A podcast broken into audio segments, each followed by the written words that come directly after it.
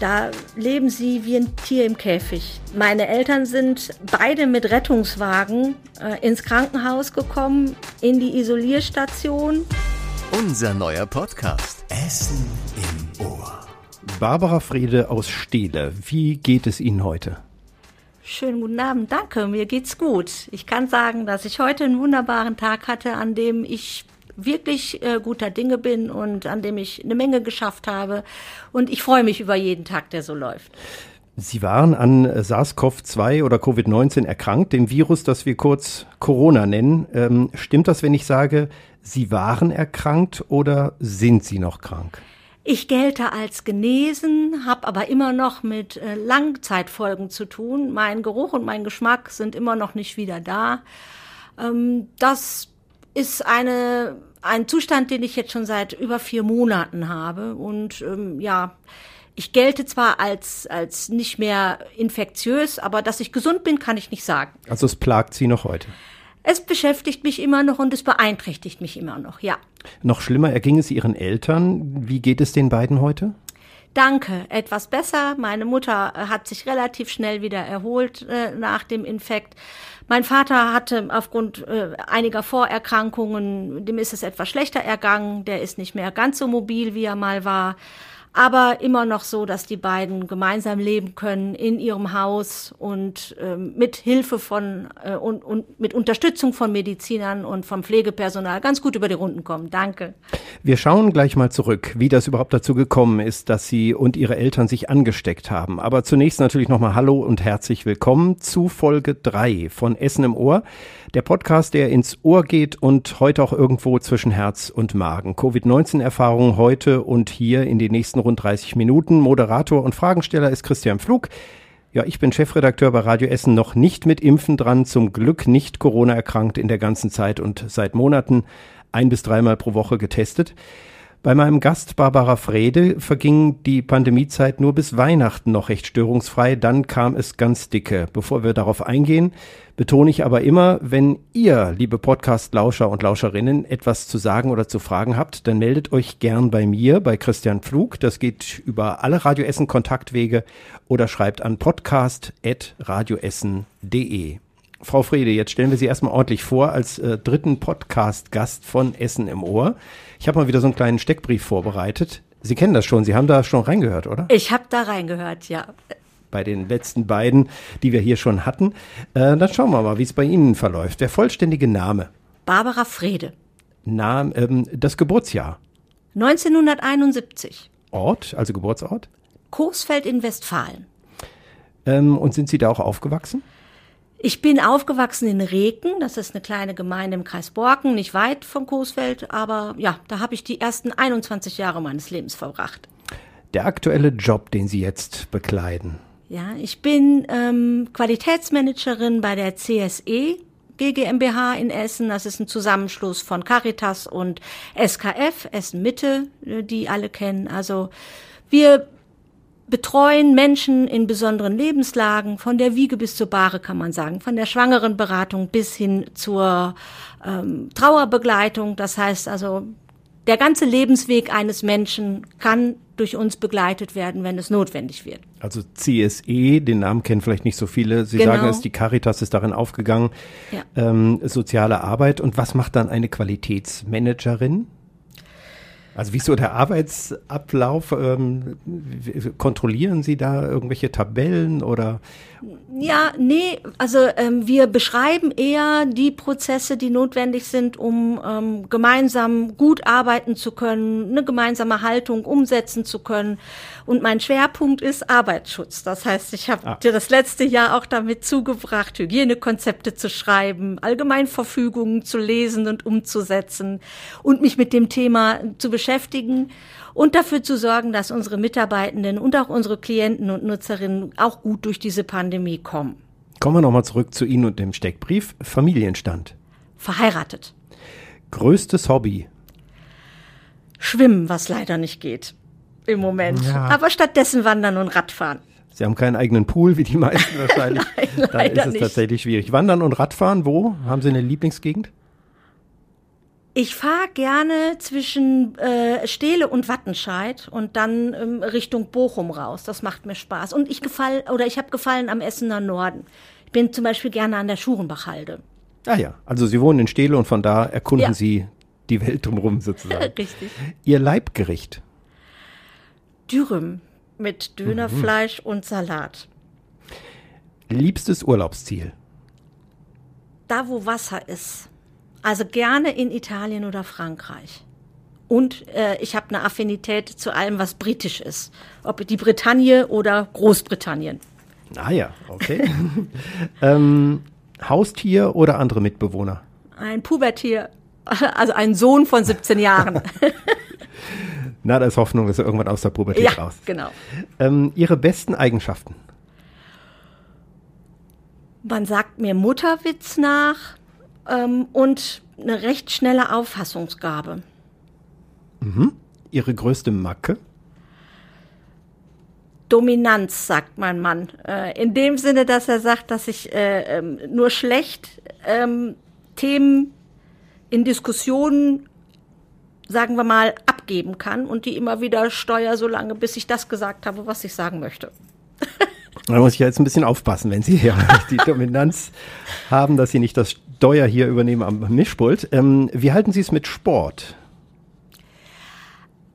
viel, also ich bemühe mich, äh, mindestens viermal in der Woche Sport zu machen. Also ähm, Online-Kurse. Ähm, ich bin in einem Sportverein, da gibt's die Angebote. Ich bin aber selber auch als Coach in einem, beim MSV Steele, das ist der Mountainbike-Sportverein, oben an der Wolfskuhle und trainiere da mit den Kleinsten, so, solange das geht und wenn es geht und fahre eben selbst viel Fahrrad. Und laufe sehr gerne, zum Beispiel den Baldeneysteig oder diesen Panoramasteig.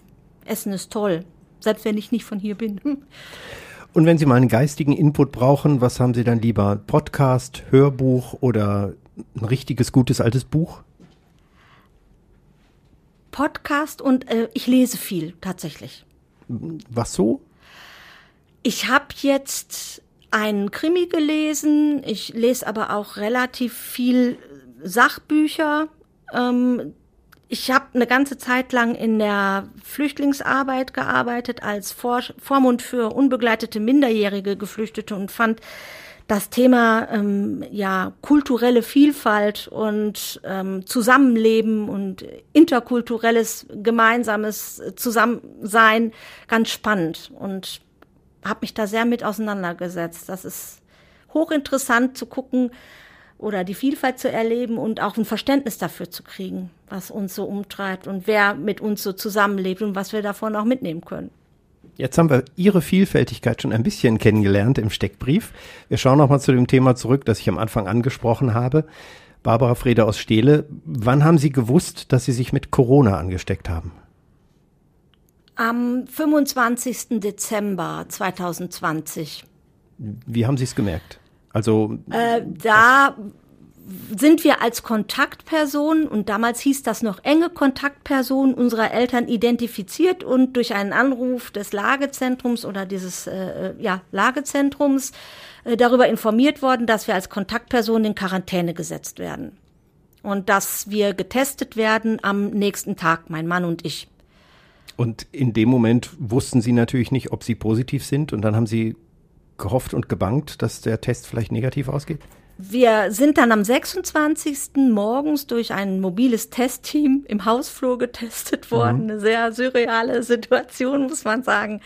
Aber da war schon klar, äh, aus der Nummer kommen wir so nicht raus. Da zeigte mein Mann schon äh, grippeähnliche Symptome. Und mir schmeckte schon auch der Kaffee nicht mehr so. Also da war schon klar, wir sind da nicht so durchgekommen. Das Ja. heißt, Sie haben es schon geahnt, Sie haben Ja. es schon gefühlt und das Testergebnis kam dann wahrscheinlich einen Tag später oder zwei. Ja, es war ja Weihnachten. Ja. Also am 28. haben wir dann äh, einen Anruf bekommen, dass die Quarantäne jetzt als äh, infizierte Person eben weitergeht und dass wir nicht mehr nur Kontaktpersonen sind. Jetzt ist das ja dann anschließend, da waren ja die Feiertage, dann kam Silvester, Neujahr, Sie waren krank in Quarantäne. Wie ist es Ihnen gesundheitlich ergangen? Und zwar Ihnen und dann Ihrem Mann und Ihrem Sohn. Sie waren ja alle infiziert. Mein Sohn, das stellte sich hinterher raus, dass er offenbar äh, infiziert war. Er war asymptomatisch. Mein Mann Äh, dem ging schlecht über die Feiertage. Wie gesagt, der hatte Kopfschmerzen, Gliederschmerzen, ähm, der hat auch ein bisschen gehustet. Und ich hatte eigentlich, muss man sagen, ohne, also nicht mehr als äh, den Geschmackssinn zu verlieren und den Geruchssinn zu verlieren. Mir ging's relativ gut, muss ich sagen. Mhm. Sie durften ja nicht raus, also Quarantäne waren Sie natürlich mit eingeschlossen. Wie war das so in der Empfindung? Ähm, das ist eine sehr belastende Situation. Also wenn Ihr eigener Sohn aus dem, da also aus dem Dachgeschoss anruft und sagt, ich gehe jetzt zur Toilette, könnt ihr dann bitte schon mal desinfizieren und weggehen, dann macht das was Komisches Ne, dann ist das ein komisches Bild. Also er ruft an und sagt, ich komme jetzt. Und dadurch, dass er als Kontaktperson galt und nicht infiziert, mussten wir dann raus aus dem Raum, alles desinfizieren, damit er äh, essen konnte, ins Bad gehen konnte, sich reinigen konnte. Und wir haben uns nicht gesehen. In den eigenen vier Wänden waren wir separiert voneinander. Wir waren zu zweit, deswegen äh, ist das anders als vielleicht bei anderen in anderen Haushalten gewesen, wo die infizierte Person dann praktisch in Quarantäne muss. Bei uns war es ein bisschen umgekehrt. Wir haben unseren Sohn isolieren müssen. Aber ähm, das ist natürlich keine schöne Situation. Wie lange waren Sie dann in Quarantäne? Also wann sind Sie wieder quasi äh, frei getestet worden? Ähm, am 3. Januar. Und da, ja. wir mussten uns ja schon isolieren ab dem 22. Dezember, weil wir da die Nachricht bekommen haben, dass meine Eltern positiv sind. Ähm, das heißt also, das waren gute zweieinhalb Wochen. Mhm. Ähm, und das ist ja eigentlich auch das Thema. Sie wissen auch anders als viele Infizierte ganz genau, wo sie sich angesteckt haben. Das war bei den Eltern. Ja, das war bei den Eltern. Ähm, aufgrund der Corona-Verordnung vom 16. Dezember war klar, wir durften Weihnachten nicht zusammen feiern. Ich habe noch einen Bruder mit Familie äh, und wir hatten uns abgesprochen, dass mein Bruder mit seiner Familie hinfährt und ich äh, und wir früher kommen und die Geschenke schon mal abgeben, mhm. sozusagen. Und deswegen waren wir am Sonntag, den 20. Dezember, bei meinen Eltern, um Geschenke abzugeben und haben das gleichzeitig noch für eine Radtour im Münsterland genutzt. Also an diesem 20. Dezember waren Sie bei den Eltern, ja. wussten natürlich nicht, dass die da schon infiziert waren ja. und haben dann noch ein paar Tage es nicht gewusst, bis der Anruf kam, Achtung, Eltern sind positiv getestet. Ja, genau. Genau. Und wie haben Sie sich an dem 20. angesteckt? Also waren Sie da lang zusammen und so? Wir kennen ja die Forschung der Wissenschaftler, wie und wo die Ansteckungen wahrscheinlich sind. Aber wie war es bei Ihnen? Waren Sie da zu unvorsichtig? Wie ist das passiert? Ja, also äh, das ist, glaube ich, der, wirklich der Klassiker. Man ist ja zu Hause, denkt man sich, ne? Und dann äh, zu Hause ist äh, nicht immer so der Abstand und man hat auch keine Maske auf und äh, es war gar nicht lange. Also wir haben äh, nach der Radtour uns umgezogen und dann, wie das sich so gehört, ne, aber eine Tasse Kaffee trinkt ihr noch und dann äh, gibt's den Kaffee und selbst wenn man dann im, im Raum ist und es war Winter, ne, dann hat man die Fenster nicht auf, dann ist nicht gelüftet und äh, die halbe, dreiviertel Stunde hat gereicht. Mhm. Und länger war es wirklich nicht, aber die hat gereicht. Sie waren eben drin und hatten die Masken nicht auf. Und ja, und nicht gelüftet. Und nicht gelüftet. Ja. Das, ja. Ich glaube, es ganz vielen so geht und wer sich so an den Kopf packt und sagt, okay, wie hat er Weihnachten oder vielleicht mal einen Familienbesuch gemacht? Wir haben es nur ganz kurz gemacht, es war nur eine halbe Stunde oder so, ne? Dann kommt einem vielleicht doch schwant die Erkenntnis. War das denn schon die Mutante, also das mutierte Virus, das ansteckender ist? Weiß man das oder wurde das in dem Fall nicht getestet? Das ist nicht getestet worden, aber ähm, also ich glaube nicht. Ich weiß es nicht, aber ähm, ich glaube nicht, weil die Mutante ist, glaube ich, erst so Mitte Januar äh, hm. aufgetaucht in Deutschland, so dass ich davon ausgehe, dass wir noch diesen Urtyp oder Wildtyp oder sowas hatten, wie der auch immer heißt. Jetzt, wenn man zurückrechnet, Sie haben gesagt, am 20. haben Sie sich bei den Eltern angesteckt. Wissen Sie auch, wo sich die Eltern angesteckt haben? Ja.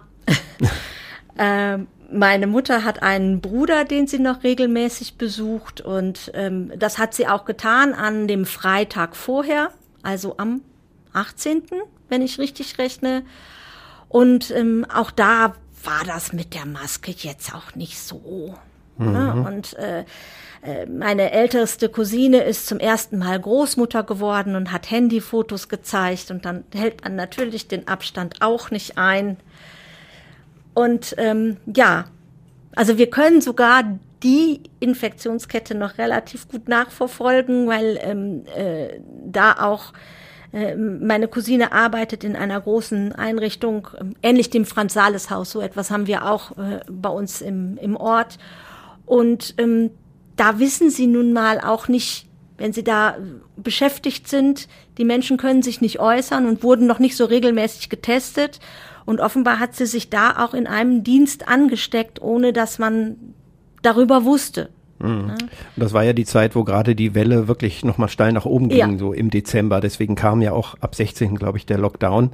Ja. Da war es häufig schon passiert und also ist immer irgendwo so eine Lücke für das Virus da gewesen. Irgendwo war immer eine Tür offen, dass es weiterspringen konnte. Wie fühlen Sie sich dabei, wenn Sie darüber nachdenken? Ist da Reue oder schlechtes Gewissen dann da?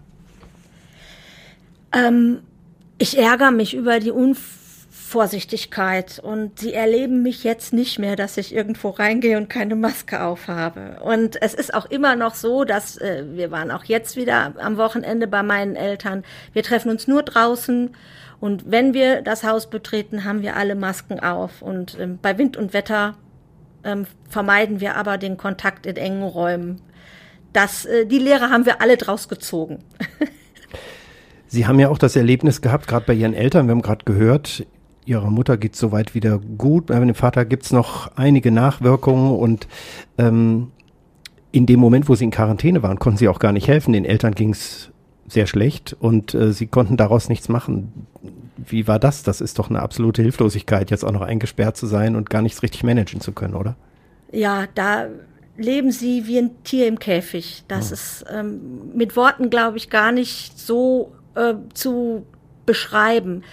Ähm, meine Eltern sind äh, beide mit Rettungswagen äh, ins Krankenhaus gekommen, in die Isolierstation natürlich dann auch direkt also, und ähm, sind dann da behandelt worden und äh, die hören das Telefon nicht. Mhm. Mein Vater hat, hatte große Probleme, das Telefon zu hören. Das heißt, sie können nicht mal im Zimmer anrufen, weil niemand das äh, Telefon abnimmt. Freiwillig geht kein Arzt, keine Schwester rein in, äh, in so ein Zimmer, wo zwei hochinfektiöse Patienten liegen. Gott sei Dank hatten sie einander noch, mhm. ne, weil sie auf einem Doppelzimmer lagen. Und es wird nur das Notwendigste gemacht und sie kriegen keinen Arzt, weil keiner da, das war Jahreswechsel, das waren Feiertage, ne? und bis wir jemanden hatten, mit dem wir sprechen konnten, der uns eine Diagnose und eine Perspektive geben konnte, das hat Tage gedauert. Und dann konnten sie auch nichts machen, weil sie auch nicht rein dürfen. Und also nichts ist schlimmer, als irgendwie durch irgendwelche Klappen irgendwas gereicht zu kriegen oder irgendwem was reinreichen. Ne? Das hat jeder erlebt, der in Quarantäne musste. Dann stellen die Leute das vor die Tür, klingeln schnell und sagen, ich bin jetzt wieder weg. Das ist, ähm, hat schon manchmal was, wo man denkt, oh, das ist entwürdigend. Mhm. Sie durften ja dann irgendwann aus Quarantäne, aber äh, Kontakt zu den Eltern, das hat ja wahrscheinlich noch gedauert, bis das wieder möglich war, oder wie? Ja, war meine dann? Eltern waren äh, noch bis Mitte Januar stationär. Also die waren noch lange im Krankenhaus. Und da durfte man auch nicht besuchen dann. Ne? Nein, Nee, äh, das durfte man nicht, aber das Schicksal habe ich ja mit ganz vielen Menschen geteilt, ne, die ähm, die Angehörige im Krankenhaus hatten oder aber eben auch äh, in, in Einrichtungen der Alten- oder der Eingliederungshilfe, ne, dass man einfach sagte, wir müssen die Türen zumachen, um die vulnerablen Gruppen zu schützen. Und ähm, das musste jeder akzeptieren, ob äh, Bewohner, Mitarbeiter oder aber eben angehöriger Mensch. Ne? In dem Moment, wo es jetzt diese Infektionskette gab, wir haben das ja gerade zurückverfolgt über die Familie und Sie konnten es noch weiter zurückverfolgen. Inwieweit war das Gesundheitsamt involviert? Die kamen ja dann auch mit dem Trupp und haben sie getestet, beziehungsweise, ich weiß nicht, in Essen macht das, glaube ich, äh, die Feuerwehr. Ja. Und ähm, inwieweit hat das Gesundheitsamt zu Ihnen Kontakt aufgenommen? Gab es da regelmäßigen Kontakt, dass die gefragt haben oder noch nochmal nach einem Test gefragt haben? Wie kann man sich das vorstellen? Ähm, wird man da begleitet quasi in der Quarantäne oder nach den Symptomen gefragt oder nach weiteren Erkenntnissen? Da kann ich nur zwei unterschiedliche Erfahrungen sagen. Also mhm. äh, bei meinen Eltern war das äh, in der in der kleinen Gemeinde sehr engmaschig und sehr ähm, ähm, ja die haben sich sehr gekümmert, jeden Tag angerufen, äh, manchmal dann auch eben zweimal, als es klar war, dass sich der Zustand verschlechtert. Die sind also da recht engmaschig betreut worden. Ähm, hier in Essen war das nicht so, muss ich sagen. Also ähm, wir haben mitgeteilt bekommen, dass wir äh, erstmal isoliert sind und dann in Quarantäne als infizierte Person. Und dann haben sie uns angerufen und gesagt, so, ab heute dürfen sie wieder raus. Äh, und das war's. Aber Sie waren zwischendurch getestet worden. Das, ja, getestet das auch noch. Das, ja, ja, aufgrund genau, des Ergebnisses noch, durften ja, Sie dann irgendwann aber, raus. aber dieses, äh, ähm, ich glaube, das war aber auch nicht möglich. Also wenn, das ist auch feiertags gewesen. Ne? Da will ich jetzt auch äh, keine Mutmaßungen machen und sagen wir so, wir, wir brauchten jetzt auch nicht so intensive Betreuung in dem Sinne. Wir hätten sicherlich uns noch mal melden können, wenn es akut geworden wäre. Aber ähm, nee, also so wie es versprochen worden ist, dass man jeden Tag angerufen wird oder dass der Kontakt gehalten wird, das äh, war nicht so. Warum auch immer, aber äh, Tatsache ist, es war nicht so. Gut, Sie waren nicht allein, das war, war der Vorteil. Also wenn Ja. ich immer denke, wenn man allein ist und es geht einem plötzlich schlechter und niemand bemerkt es und keiner ruft an und ein Arzt ist ja auch nicht da, dann noch rechtzeitig ins Krankenhaus zu kommen, also da fällt ja der Sauerstoff, äh, Sauerstoff im Blut zum Beispiel ab oder so. Da hätte ich persönlich auch Sorge. Jetzt zu zweit merkt man vielleicht, dass es dem anderen ein bisschen schlechter geht oder so, aber mh, da, da frage ich dann immer nach, inwieweit gibt es da eigentlich jemanden, der, der sich kümmert oder mal nachfragt. Ja, ähm, also ja, seitens der Behörden war das, war das einfach nicht so. Aber wir sind trotzdem äh, äh, gut begleitet worden. Wir hatten Freunde und Bekannte, die sich natürlich gekümmert haben. Die haben uns das Essen vor die Tür gestellt und ähm, haben gefragt, ob sie einkaufen können. Und ähm, wie gesagt, wenn, dann wäre immer jemand da gewesen, den wir hätten fragen können, ob er für uns anrufen kann oder wir hätten es selber gemacht. Das wäre schon gegangen. Und aber wie gesagt, das war bei meinen Eltern Gott sei Dank ein bisschen anders und das hat uns dann so ein bisschen beruhigen können. Aber ähm, ja, Äh, Inwieweit haben eigentlich Gesundheitsämter zusammengearbeitet? Kann man das sagen? Man hört ja immer, die arbeiten dann doch noch mit Faxgerät teilweise. Ich will jetzt nichts Falsches für Essen sagen, aber das ist ja äh, teilweise sehr unterschiedlich. Äh, Gab es da Kontakt zwischen dem Gesundheitsamt ihrer Eltern und dem in Essen oder ähm, Übertragung von Daten oder so? Ja, das denke ich muss so gewesen sein. Also ähm, nachdem meine, mein Vater mich informiert hatte, dass die beiden positiv sind, habe ich äh, Kontakt mit dem Gesundheitsamt in Borken aufgenommen. Die sind zuständige Stelle. Ne? Ähm, und habe gesagt, hier, äh, um das zu verkürzen, ich bin die Tochter aus Essen und ich war da. Hat das eine Relevanz? Und dann hat der zwar meine Daten aufgenommen oder unsere Daten, unser aller drei Daten, aber ähm, hat dann gesagt, naja, ich muss jetzt erstmal abwarten, was das Testergebnis ist und danach kann die Maschinerie laufen. Und danach äh, gibt's dann die, Kontaktaufnahme über das Gesundheitsamt Essen. Die wissen dann, aha, da sitzen drei in Stele in der Wohnung, die äh, müssen wir jetzt dann auch mal kontaktieren. Und dann sind die auf uns zugekommen. Und das Ganze hat dann eben vom 22. bis zum 25. gedauert. Das war im Dezember ja auch eine riesige Stresszeit. Das Ja. war ja die zweite Welle und äh, gerade auf dem Höhepunkt. Ähm, finden Sie, dass da vielleicht zu spät gewarnt wurde oder hätte die Politik vorher noch mehr einschränken müssen, um zu zeigen, Achtung, es ist jetzt gefährliche Zeit, der Dezember. Wurde da zu spät gehandelt? Also bis zum 16. konnte man ja auch noch einkaufen und alles Mögliche machen. Oder was müsste geschehen, damit sich weniger anstecken? Also haben Sie da irgendwie mal drüber nachgedacht?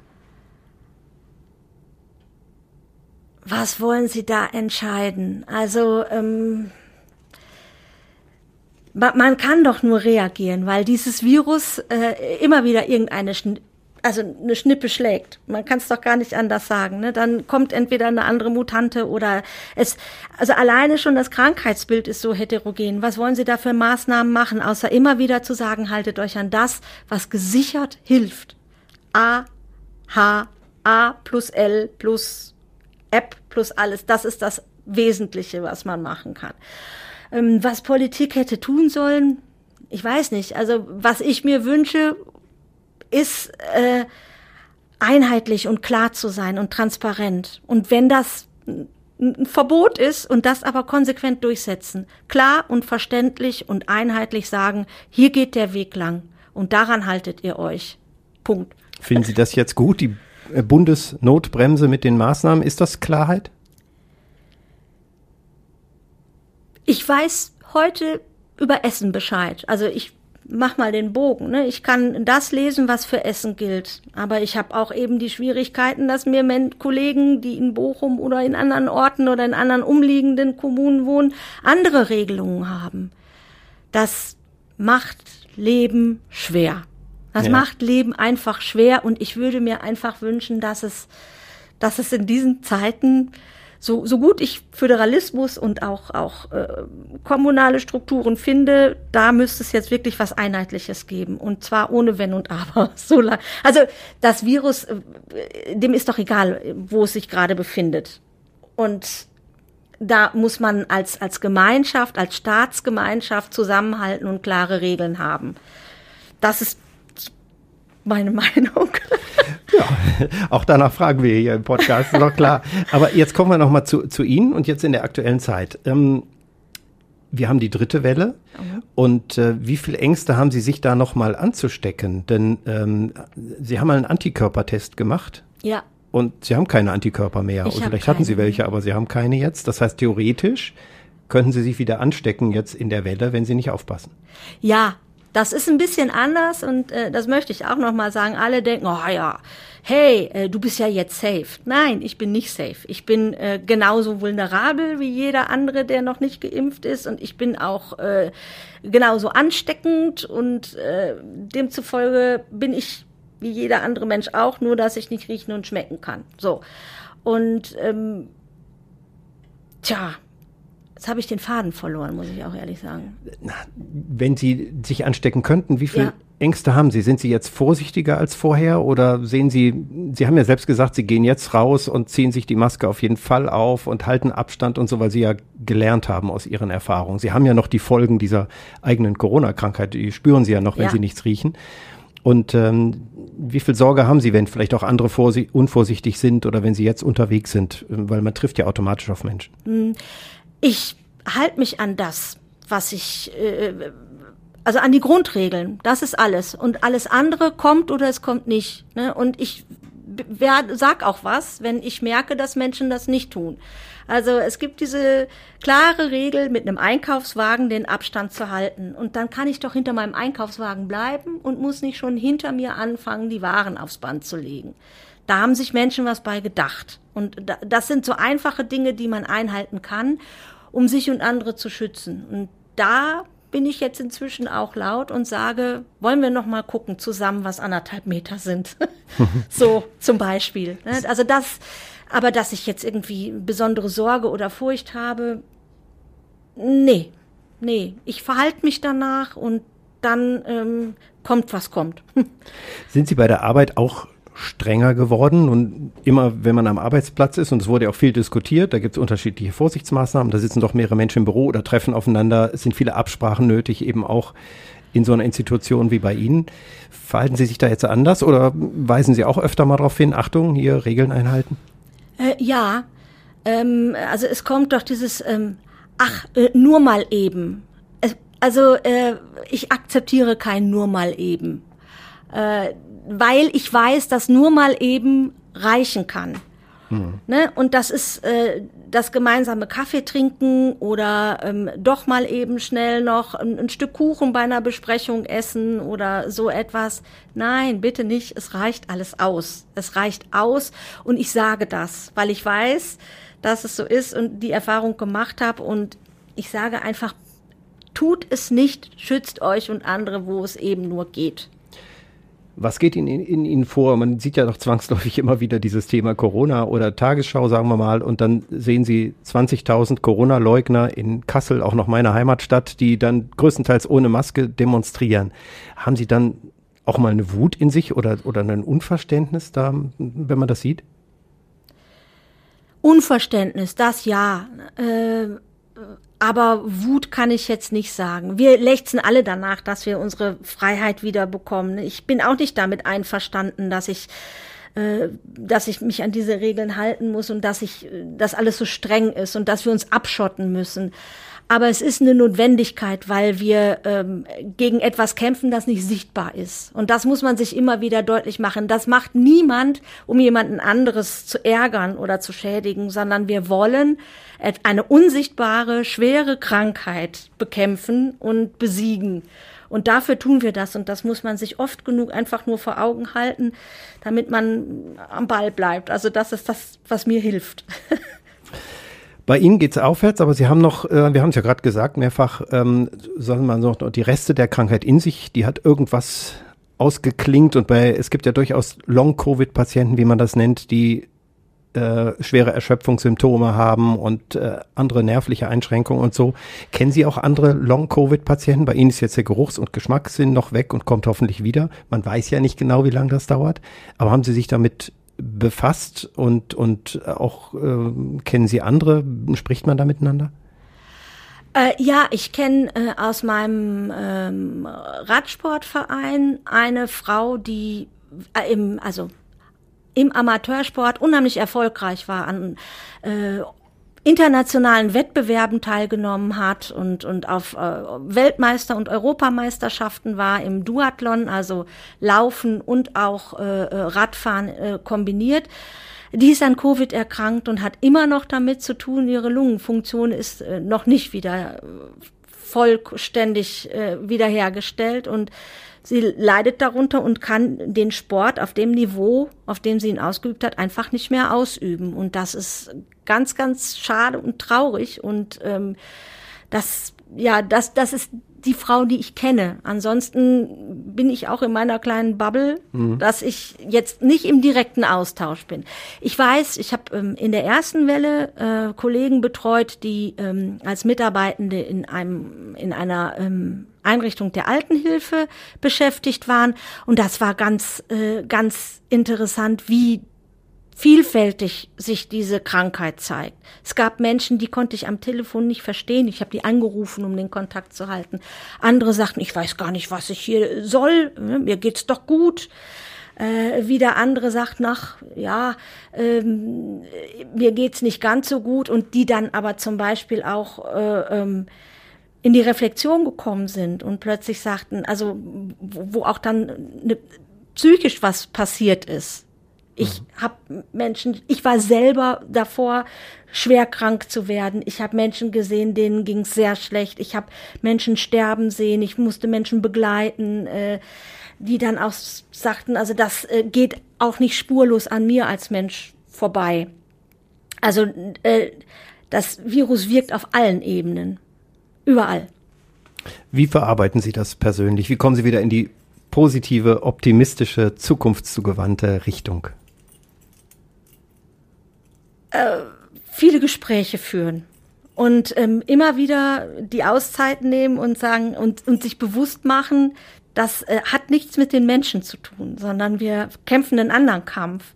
Das ist das Einzige, was mir hilft, das zu verstehen. Also ich kann, muss mir immer, ich habe von meinem Mann ein, ein T-Shirt geschenkt bekommen. Ich bin also Covid-Finisher und ich muss mir dieses Ding angucken, um mhm. zu sagen, es geht nicht hier um, um äh, irgendwelche Strukturen, sondern es geht darum, eine Krankheit, eine Viruskrankheit zu bekämpfen. So. Und das als Pandemie, also weltweit. Unsere Menschen Aufgabe, Menschen, Erdaufgabe, Weltaufgabe, wie auch immer man das gerade nennen kann, äh, äh, zur Bekämpfung gehört als wichtigstes Schwert, das sagen ja auch die Ärzte, die hier oft zu Gast sind, die Impfung. Da gibt's jetzt verschiedene Impfstoffe und ähm, Sie werden ja früher oder später wahrscheinlich auch geimpft werden. Muss man da jetzt noch ein bisschen abwarten? Wie ist jetzt so Ihre Impfaussicht? Hm. Ich habe eine Cousine, die arbeitet auf der Intensivstation und als ich sie fragte, wann sie dran ist, sagt sie, ist mir egal. Und dann habe ich sie gefragt, und mit welchem Impfstoff? Egal, ich spring in die Spritze. Ich krempel den Ärmel hoch und spring in die Spritze. Und das fand ich ein sehr schönes Bild. Äh, ich nehme, was wirkt. Und ähm, ich habe meine Familienplanung abgeschlossen. Das heißt, von mir aus kann es auch AstraZeneca sein oder irgendetwas. Äh, es soll wirken und es soll helfen, das Virus einzudämmen. Das. Äh und wissen Sie, wann Sie dran wären oder wie lange Sie jetzt noch warten müssen? Ach, das muss man jetzt ein bisschen abwarten, ne? wie, wie viel Schwung und Dynamik da reinkommt. Wenn ich höre, dass auch jetzt Betriebsärzte mit impfen dürfen und äh, dass sich das alles ein bisschen äh, verschnellert und äh, wir da äh, vielleicht ein bisschen eher mit allem dran sind, sagen kann, kann man es nicht genau. Also ähm, ich weiß nicht. Also es kommt ein bisschen drauf an, ähm, ob ob es frei gemacht wird oder nicht. Also ob die Priorisierung aufgehoben wird oder nicht. Ich würde es mir wünschen. Gerade auch für unsere, für unsere jüngeren Menschen, für die Jugendlichen und die jungen Erwachsenen, dass die äh, in die Lage kommen, äh, sich selbst zu schützen, denn die müssen jetzt auch, die haben Rücksicht genommen auf die Alten und sind jetzt quasi die Letzten, die drankommen müssen und die haben wirklich eine Menge leiden müssen, denke ich mir, und eine Menge zurückstehen müssen und da auf die Menschen sollten wir jetzt gucken. Und wenn die erst dran sind, dann ist das so, aber ähm, die sollten wir ins Leben zurückholen, auf jeden Fall. Wenn Sie geimpft sind, werden Sie sich dann anders verhalten oder freuen Sie sich dann auf was Bestimmtes? Ach, wenn ich wieder schwimmen gehen dürfte, wäre schön, aber ähm, ich ehrlich gesagt weiß ich noch nicht, wie ich dazu stehen soll, wie das so sein soll, wenn man dann sagt, ja, die kriegen Privilegien, die kriegen keine. Ähm, ich konnte heute in der Mittagspause ganz kurz aber nur reinlesen in ein Tagesschau-Interview mit einem Ethiker, einem Theologen, der sagte, ähm, ja, freuen wir uns doch über jeden, der geimpft ist, weil er mithilft, ähm, diese Herdenimmunität zu bekommen. Und seien wir doch dankbar, statt neidisch zu sein. Also sowas ähnliches wie Reframing sozusagen. Ne? Machen wir aus den negativen Gedanken positive und gucken, äh, dass da schon mal wieder Menschen sind, die uns nicht anstecken können. Gucken wir noch zum Schluss nach vorne. Auf was freuen Sie sich am meisten? Jetzt haben wir ja hier auch im Schwerpunkt über diese doofe Krankheit geredet. Ist natürlich auch das Thema in diesem Podcast und Sie als Persönlichkeit. Wir könnten über viele andere Dinge reden. Über was würden Sie gerne, wenn diese Pandemie mal ablaut, wieder gerne reden und was würden Sie gern wieder erleben? Worauf warten Sie schon? Schwimmen habe ich schon gehört, aber auch vieles andere. Ach, ich, ähm, ich habe zu meinem Geburtstag in Corona-Zeiten ein Garagenkonzert geschenkt bekommen. Also es wird jemand, ich weiß noch gar nicht genau, wer das ist, aber es wird für mich jemand musizieren. Und ähm, auf dieses Geschenk freue ich mich ganz besonders. Also mit Freunden Musik hören und ähm, vielleicht dann ohne Angst und Sorge äh, das genießen können in dem kleinen Rahmen, wie es Garagenkonzert äh, äh ist. Also das, das wird eine tolle Sache. Den Gutschein gucke ich mir oft an. das, das glaube ich. Und es ist auch, wenn es dann mal wieder stattfinden kann, äh, auch sicherer vermutlich als ein Konzert mit 50.000 Menschen im Stadion bei irgendeiner Rockband oder so. Ähm, dabei wünsche ich Ihnen viel Vergnügen. Gibt es noch etwas, was Sie den Menschen mit auf den, Geb den Weg geben wollen zum Abschluss dieses Podcastes als Quintessenz oder wie auch immer?